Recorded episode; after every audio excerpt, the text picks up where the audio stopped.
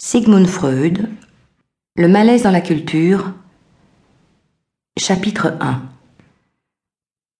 On ne peut se défendre de l'impression que les humains mesurent communément d'après de faux critères, aspirant à avoir pour eux-mêmes et admirant chez d'autres puissance, succès et richesse, mais sous-estimant les vraies valeurs de la vie. Et pourtant, avec un jugement d'un ordre aussi général, on se trouve en danger d'oublier la bigarrure du monde humain et de sa vie animique.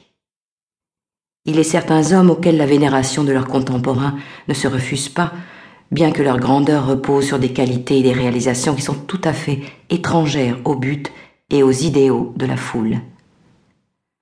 On admettra aisément qu'il n'y a toutefois qu'une minorité pour reconnaître ces grands hommes, tandis que la grande majorité n'en veut rien savoir. Mais les choses ne sauraient être aussi simples, étant donné les discordances entre la pensée et l'action des humains et la polyphonie de leurs motions de souhait. L'un de ces hommes distingués se déclare dans ses lettres mon ami.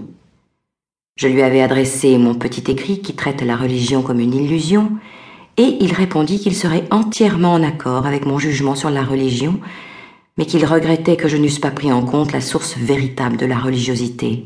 Celle-ci, dit-il, est un sentiment particulier qui n'a jamais coutume de le quitter lui-même, qu'il a trouvé confirmé par beaucoup d'autres et qu'il est en droit de présupposer chez des millions d'humains sentiment qu'il appellerait volontiers la sensation de l'éternité, sentiment comme de quelque chose de sans frontières, sans bornes, pour ainsi dire, océanique.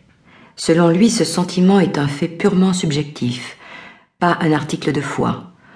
Aucune assurance de survie personnelle ne s'y rattache, mais il est la source de l'énergie religieuse qui est captée, dirigée dans des canaux déterminés et certainement même absorbée en totalité par les diverses églises et systèmes de religion.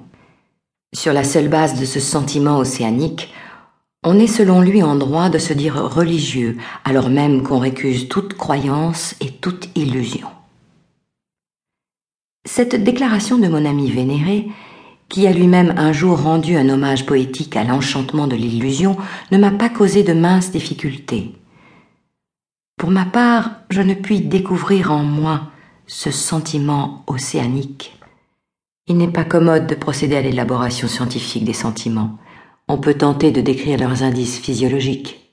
Là où cela n'est pas possible, le sentiment océanique lui aussi se soustraira, j'en ai peur, à une telle caractérisation, il ne reste évidemment rien d'autre à faire qu'à s'en tenir au contenu de représentation qui, associativement, se joint de préférence à ce sentiment.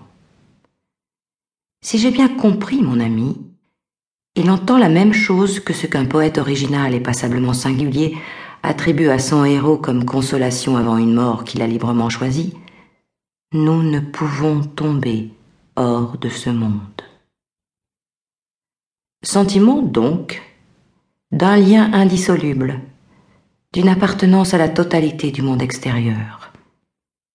Je dirais volontiers que pour moi cela a plutôt le caractère d'une vue intellectuelle, qui n'est certes pas sans s'accompagner d'une tonalité sentimentale, telle qu'elle ne manquera d'ailleurs pas non plus dans d'autres actes de pensée de semblable portée. Sur ma propre personne, je ne pourrais pas me convaincre de la nature primaire d'un tel sentiment mais je n'ai pas pour autant le droit de contester sa présence effective chez d'autres. La seule question est de savoir s'il est interprété exactement et s'il doit être reconnu comme fonce et origo de tous les besoins religieux. Je n'ai rien à avancer qui aurait une influence décisive sur la solution de ce problème.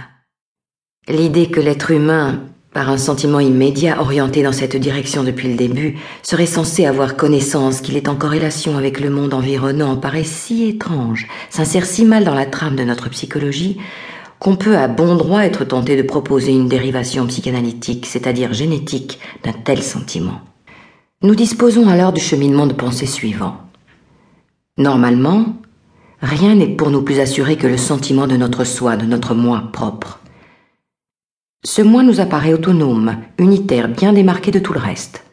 Que cette apparence soit un leurre, qu'au contraire le moi se continue vers l'intérieur, sans frontières tranchées, dans un être animique, inconscient que nous qualifions de ça, auquel il sert en quelque sorte de façade, c'est ce que nous a enseigné la première, la recherche psychanalytique, qui nous est encore redevable de nombreuses informations sur le rapport du moi ou ça.